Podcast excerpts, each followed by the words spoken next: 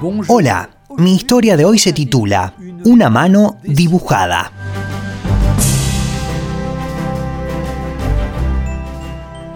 En un país pobre, un profesor le pidió a sus alumnos que dibujaran algo por lo cual ellos estuvieran muy agradecidos. Uno de ellos dibujó una mano. ¿Una mano? ¿Pero qué idea? ¿De quién era esa mano?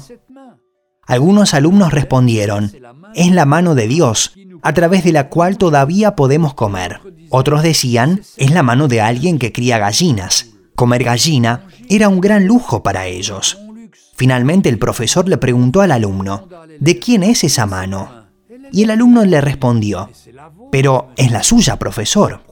El profesor a menudo había visto a este niño solo, en el patio, durante el recreo, mientras que los otros alumnos jugaban juntos, sin ocuparse de él. Entonces, muchas veces, él se acercó al muchacho y lo tomó de la mano.